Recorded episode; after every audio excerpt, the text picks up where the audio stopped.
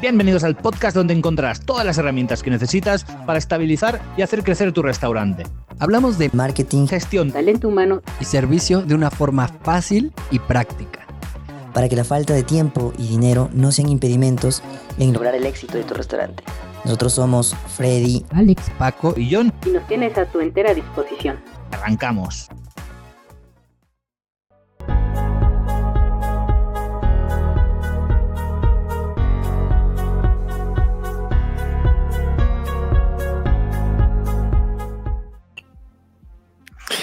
Bienvenidos a Air Podcast. Hoy es lunes de administración, de gestión. ¿Y a quién podemos tener mejor que a John Fernández para que nos hable el día de hoy de los errores que se cometen en la administración, en la gestión? Bienvenido, John. ¿Cómo estás? Muy buenas. Aquí estamos encantados de estar aquí con, contigo en este caso. A mí me toca ser el invitado. Perfecto. Y em, pues bueno, ¿cuál sería el, o vamos de menos a más, si te parece bien, un error que cometan los restauranteros, el menos grave en cuestión de, em, de, administración? ¿Cuál crees que, pudiera ser un error eh, de administración? Mm, bueno, es una pregunta complicada. Es difícil, es difícil de, valorar cuál es un error menor o cuál es un error mayor. Yo creo que el error principal o uno de los errores principales es no tener en cuenta, no tener en cuenta eh, cómo, cómo confluyen, ¿no? Cómo, cómo interactúan entre sí, pues todo lo que pasa en el restaurante, ¿no? Porque al final eh, miramos, como propietarios de restaurantes, siempre miramos el servicio, que esté bien, miramos que eh, lo que está, eh, lo que se cocinamos, que esté bien, que la limpieza, etcétera, pero no prestamos atención a que cada pequeño detalle que pasa en nuestro restaurante conlleva o tiene consecuencias negativas respecto a la economía, ¿no? Y entonces, a la hora de gestionar o administrar un restaurante, no solo hay que preocuparse de llevar eh, las facturas al gestor, de llevar los ingresos al, gestor, de, toda la parte, digamos, más legal, que esto, mejor o peor, se cumple, sino hay que preocuparse de todas las pequeñitas cositas que pasan en, los restaurantes, ¿no? Y, bueno, básicamente este sería un error. No sé si el, menor o el, mayor, pero un error importante o principal sería este, ¿no? Despreocuparse de- del día a día, ¿no? Separamos mucho, separamos mucho o separan mucho la parte operativa de la parte numérica. Entonces, cuando, cuando no somos rentables, ¿qué se suele hacer? Subir precios y bajar y bajar eh, costes. ¿Cómo se hace? ¿Cómo se bajan costes? Reduciendo en- pues reduciendo quizá muchas veces la calidad del producto, ¿no? Reducimos costes a, a toda costa. Y encima subimos precios para compensar también por el otro lado. ¿Y esto qué puede conllevar si no se hace de una manera estratégica? Pues que, que se descompase, que estemos vendiendo un producto que está totalmente fuera de, de su valor. Y esto el cliente lo nota y afecta en, en negativo, ¿no? Y esto es porque, porque no, no tomamos el restaurante como una sola unidad, sino que lo tomamos como, como dos unidades. La parte del servicio, todo tiene que estar bien, y la parte económica. Si no tengo dinero, pues quito una persona de cocina, de sala, un mesero, un camarero o lo que sea. Y el servicio va mal, bueno, pues que vaya mal, pero el dinero va mejor. O no, como el servicio va mal, pues ahora vuelvo a meter a otra persona. Y ahora me vuelve a ir a mal la parte económica eh, de la empresa. Pues ahora vuelvo a poner o ahora vuelvo a quitar, ¿no? Y tomamos decisiones reactivas y como en dos bandos, como si fuera una balanza. Cuando pasa una cosa en una o en otra parte, pues quitamos y ponemos, pero creo que hay que tener una visión global, porque en lugar de subir el precio o de, o de bajar los costes, que sí que puede estar bien, hay que mirar qué está provocando estos pequeños detalles que hace que estemos pues trabajando de una manera poco rentable, ¿no? Quizás no es que el producto sea caro, es que se están manipulando mal, se está dejando caducar, se está manipulando mal y estamos tirando mucha comida, quizás estamos poniendo de más en el plato. Hay muchos quizás que no solo es comprar barato o vender más caro, ¿no? Entonces, creo que deberían valorarse todas las cosas que pasan en el restaurante de una manera más eh, unificada. Perfecto. Y en la cuestión de, de, la parte digital y la parte analógica, ¿qué relación tendría, cómo podría beneficiar o cómo, mm, si es que es un error el que los dueños de restaurantes no aprovechen la, tecnología? ¿Consideras que ese es un error? ¿Cómo se podría solucionar? ¿Hasta qué punto la, parte analógica de tenerlo todo en papel y con pluma se debe hacer, no se debe hacer? Eh, ¿Qué opinión tienes al respecto?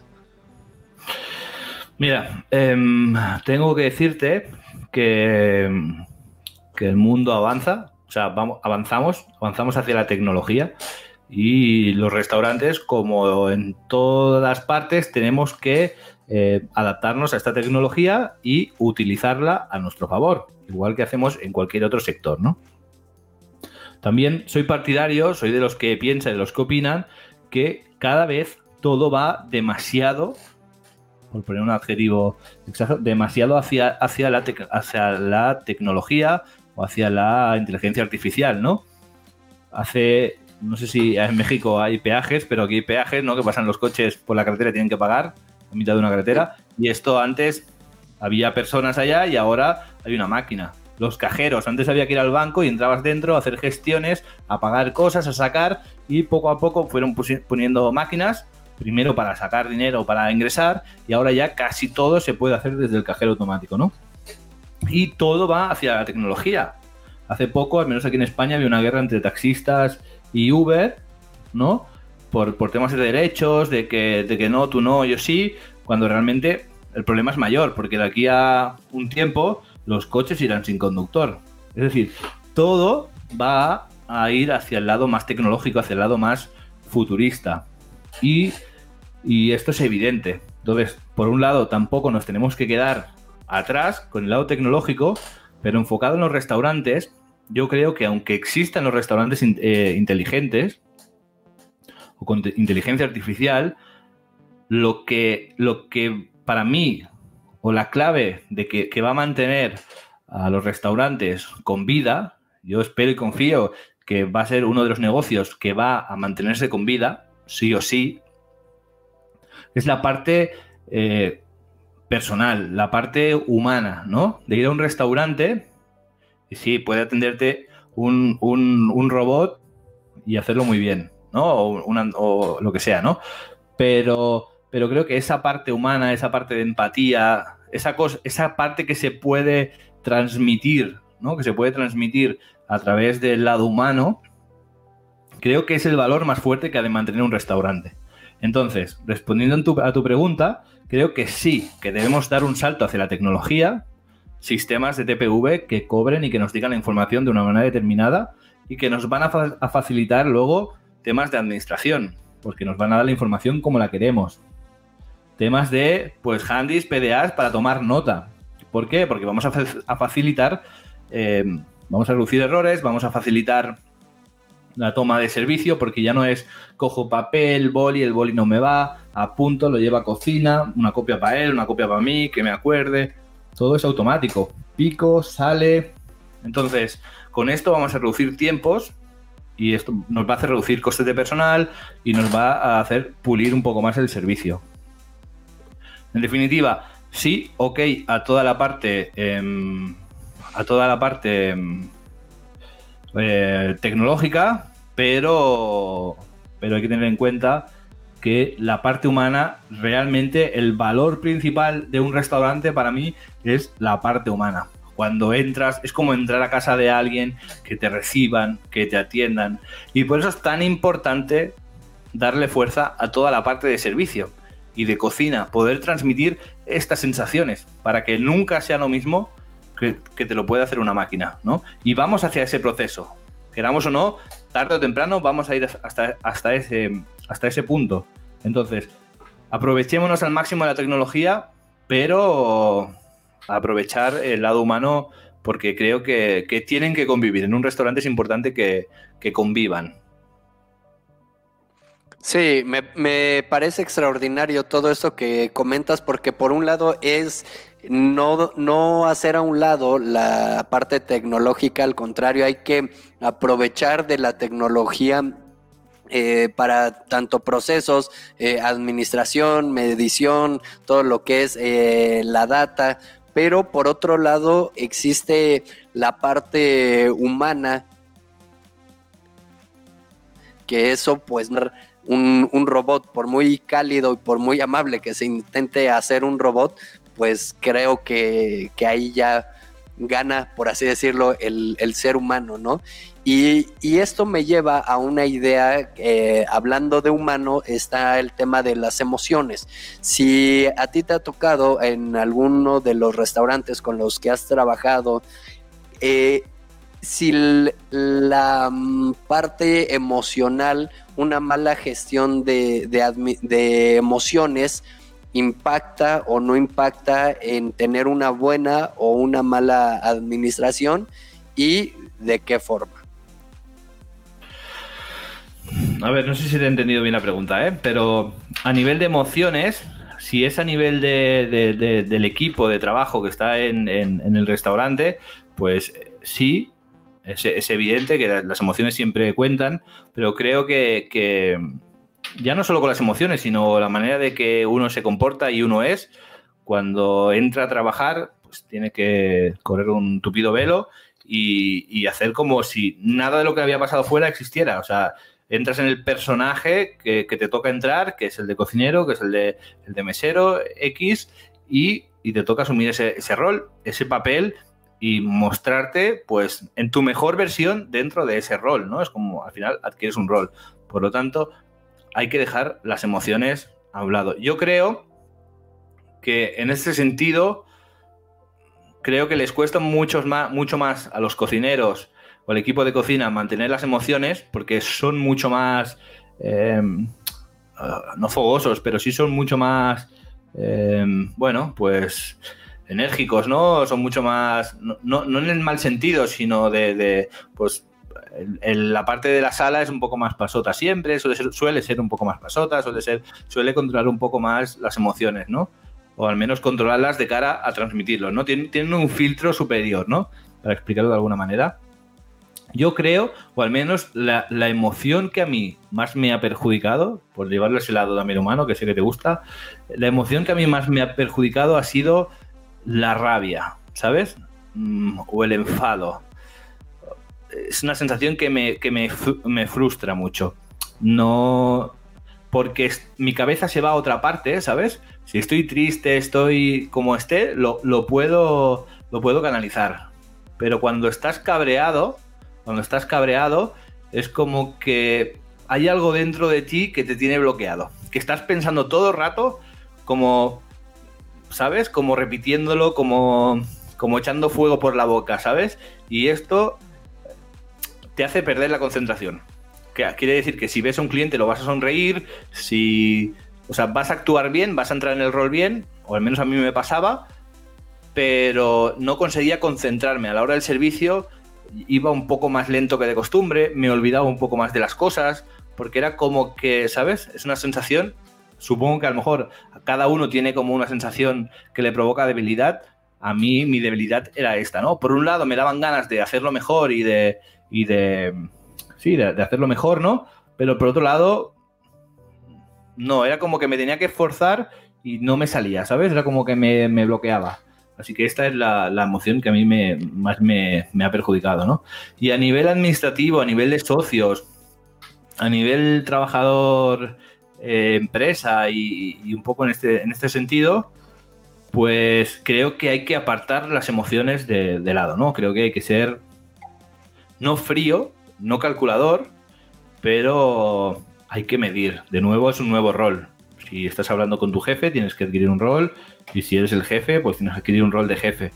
Y muchos propietarios o muchos gerentes o directores o, responsables o metres o gente que tiene un equipo a su cargo, muchas veces eh, no hace un control eficiente de las emociones y esto perjudica, porque al final cuando metes las emociones por medio, te lo estás llevando de alguna manera al lado personal, ¿no? Y si lo conviertes en algo personal, ya toda la parte racional te la estás cargando. Por lo tanto, aunque tengas razón, si no estás midiendo bien las palabras, si no estás midiendo bien las emociones, mmm, vas a salir perjudicado, ¿no? Y también que cuando te dejas llevar por las emociones, pues al final no, no estás tomando las decisiones correctas, ¿no? Yo soy partidario en este sentido de según qué decisiones, cuando hay un momento de mucha tensión, a veces es mejor dejar pasar un tiempo y luego tomar, tomar la decisión, que no tomarla en caliente y pueda ser precipitada. Pero bueno, en general yo tiendo más a hacia la prudencia, así que supongo que cada uno igual tiene su, su punto de vista, pero yo soy partidario de, de la prudencia en este sentido. Sí, eh, porque muchas veces eh, este ramo es de gente apasionada, pero en algunas ocasiones es mal encaminada esta pasión y se convierte en impulsividad y de repente por algún roce, alguna discrepancia, eh, pues acaba el, el, gerente, el dueño dejando, eh, bueno, despidiendo algún empleado que cumplía bien una función y por algún tema incluso que en ocasiones ni siquiera es laboral, ¿no? Que ya hasta se convierte en algo personal o, o deja de, tener a un proveedor que, que, que, que, pues en temas de rentabilidad, de administración le convenía, pero por una mala eh, canalización de su emoción, pues eh, acaba perdiendo a este empleado, a este proveedor, y eso le acaba impactando en, en los números, ¿no? Y, eh, creo ahí también que, eh, ya haciendo un lado esta parte humana que tanto me gusta, que se habla de, de fórmulas en tema de, de, administración, de escandallos, de, um, de recetas, por ejemplo, y ¿será válido el aplicar las fórmulas parejo para todos los restaurantes? ¿Será un acierto o por el contrario será un error o qué crees que pueda suceder ahí? Mira, yo siempre digo que los problemas que tienen los restaurantes en todas partes del mundo, los problemas son los mismos. Pero, por contra, lo que lleva a ese problema en cada restaurante va a ser diferente. Por ejemplo, la problemática, por ejemplo, a lo mejor quizá de tener los costes de personal muy altos. Pues es habitual, es normal tener costes de personal muy altos, por lógica. Porque para, digamos que para un solo plato, yo siempre pongo el ejemplo, ¿no? De lo llevo a la mínima expresión, para un solo plato necesitas un camarero que lo lleve a la mesa, antes necesitas un cocinero que, que lo prepare y seguramente tienes pues una persona que está lavando el plato cuando luego viene sucio. O una persona de limpieza. O tienes, eh, no lo sé, cualquier otro perfil, una persona en barra que le ha servido la bebida, ¿no? Entonces, para un solo plato tienes como dos, tres personas, por lo que complica, logísticamente, tener costes de personal muy bajos. Y hay que ingeniárselas para mantener un equilibrio en este sentido, ¿no?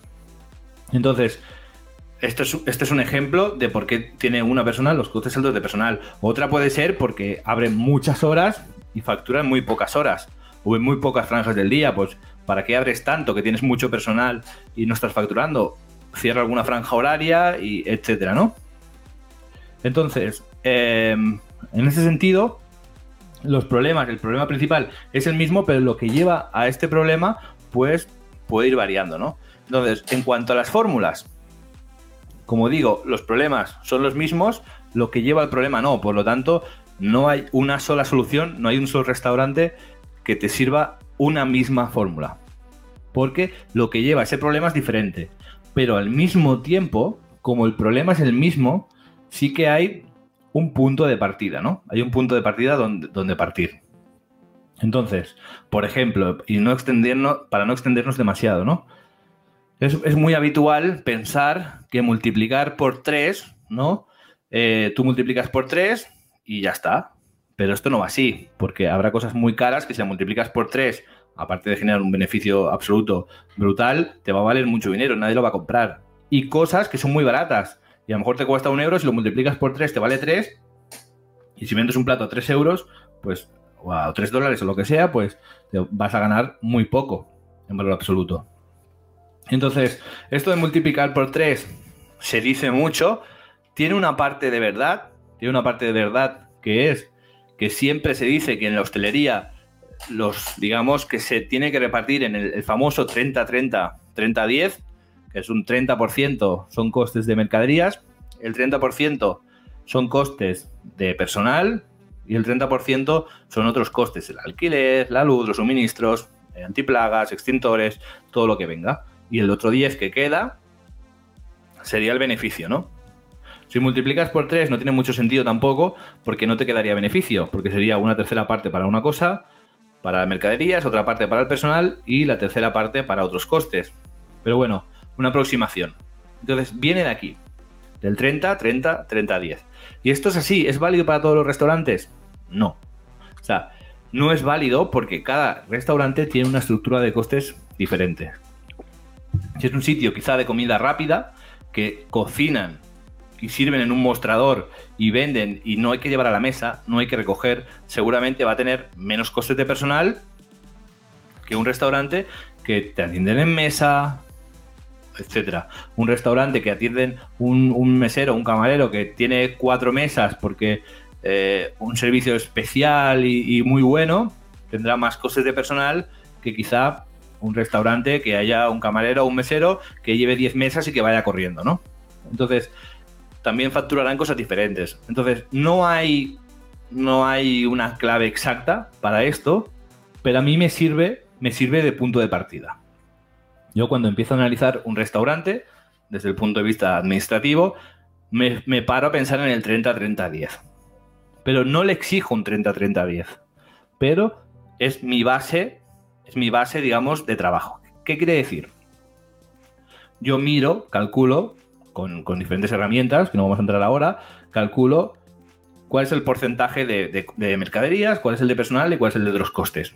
Entonces, si supongamos que es un 50, 50, 50, obviamente no hay 10, o sea, 50, 50, 50 menos 150, ¿no? De beneficio, va a estar perdiendo un montón. Pues lo que yo voy a hacer va a ser intentar reducir en una primera, en un primer punto de partida, voy a intentar reducir las mercaderías del 50 al 30, voy a reducir el personal del 50 al 30 y otros costes del 50 al 30. Y aquí me puedo encontrar con que quizá el personal lo he bajado bien, las mercaderías también y quizá el alquiler no. O sea, el alquiler, perdón, otros costes no, porque el alquiler es muy alto o por lo que sea. Entonces, si no puedo bajar el tercer ratio al 30, ¿qué tengo que hacer? pues tengo que bajarlo o del de personal o del de mercaderías, ¿no? Si, no me va tan bien, del 50-50-50 paso a un 50-40-20, por ejemplo, pues intento igual, de igual manera, intento equilibrar para que esa suma al final me dé 90 y me queden 10 de beneficio. Entonces, me sirve, no sé si me explico bien, pero me sirve de punto de partida, pero luego, una vez has hecho el estudio y has, digamos, tomado una, una serie de medidas, tú reduces y ves más o menos cómo queda. Y ya ves, ya ves, porque haces una segunda fase y una tercera, ¿no? Al final es como un círculo que miras los resultados, cómo estás, tomas acción, tienes otros resultados, te acercas un poquito más a algo normal, vuelves a tomar otra vez una estrategia, vuelves otra vez y estás más cerca. Y llega un punto en el que ves, digamos, la forma que va tomando. Igual no es 30, 30, 30, 10. Igual es 40, 20, 20, 10. O 40, lo he dicho bien, ¿no? ¿no? 40, 20, 20, 20 sería en este caso. Quiero decir, igual no puedes reducir de personal, no puedes llegar al 30. Entonces, compensas según veas y según, según el modelo de negocio. Pero para mí me sirve como punto de partida para saber más o menos pues, de orientación pero luego cada restaurante puede ser diferente. Perfecto, muchas gracias John. Y ya para cerrar, ¿algún consejo, alguna herramienta o algo que se pueda llevar el dueño de restaurante o, el, el manager, el gerente, para que pueda aplicar el día de hoy? ¿Qué podrías eh, decirles? Mira, muy fácil. Mentalidad, mentalidad de restaurante rentable. Esa es mi recomendación. ¿Qué quiere decir esto? Pues bueno, básicamente eh, pensar o darse cuenta que muchas veces vender más no significa ganar más, ¿no? Eh, esto es así. A veces eh, nos, nos, obcecamos con decir, vale, pues he, he facturado 40.000, ¿no? O, he vendido, vamos no vamos a ir tan lejos. Tienes dos productos y uno te lo vendes a 10 y el otro lo vendes a 5, ¿no? Y entonces tú vas muy contento porque has vendido el de 10, pero quizás el de 10 te cuesta 9 y tú le estás ganando 1, ¿no? Un euro, un dólar o la moneda que sea. Y al de 5 tú le estás ganando, te cuesta 2 y le estás ganando 3. Por lo tanto, te sale más a cuenta vender uno de 5 que uno de 10.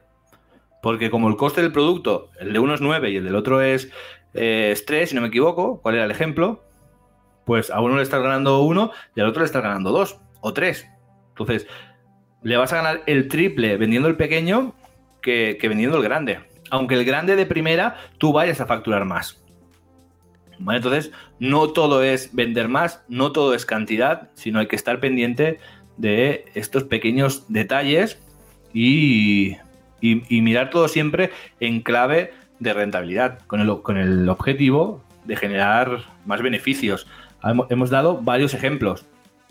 Hemos hablado del tema de la tecnología. Pues utilizar eh, PDAs nos va a ahorrar tiempo. Nos va a ahorrar tiempo.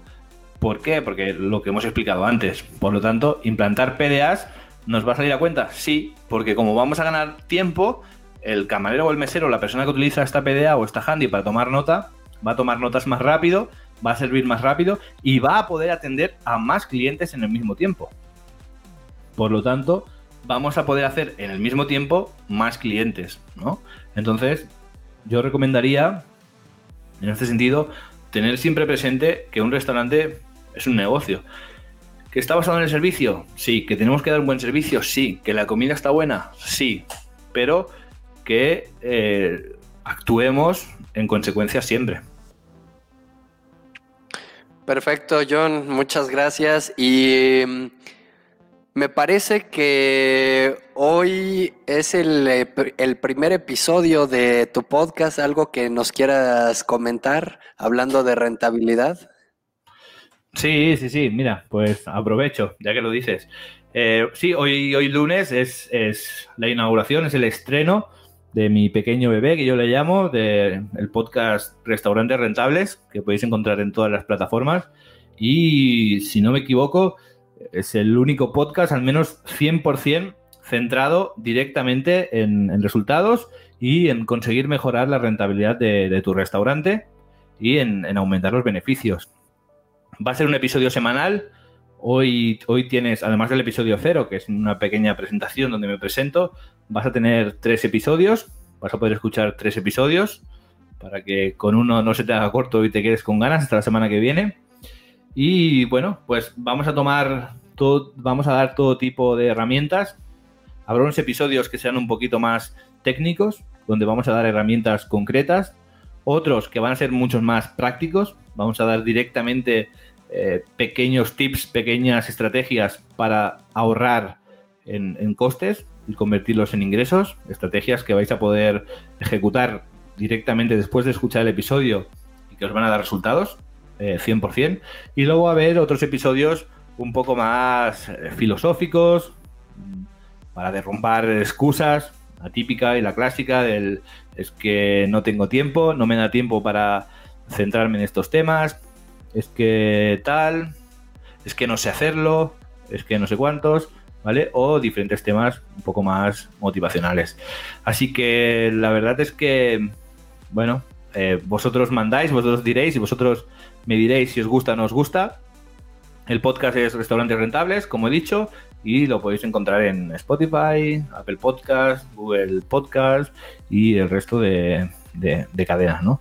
Así que nada, espero que estéis allí, espero que me deis vuestro calor, que, que os paséis a escucharlo y que sobre todo me, me deis feedback. Lo he hecho con toda la visión del mundo. Yo creo y estoy convencido que la información es de valor, que os va a ayudar a todos, que os va a dar resultados 100% si, si lo aplicáis.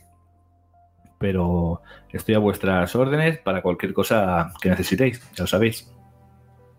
Pues muchas gracias, John. Ahí está la invitación a nuestro público que nos sigue en Air Podcast, que también sigan a John Fernández en Restaurantes Rentables, disponible ya en, prácticamente, si no es que ya en todas las plataformas.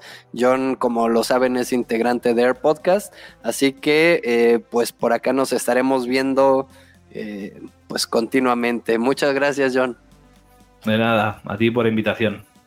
Bye. Ahí está. Hasta luego.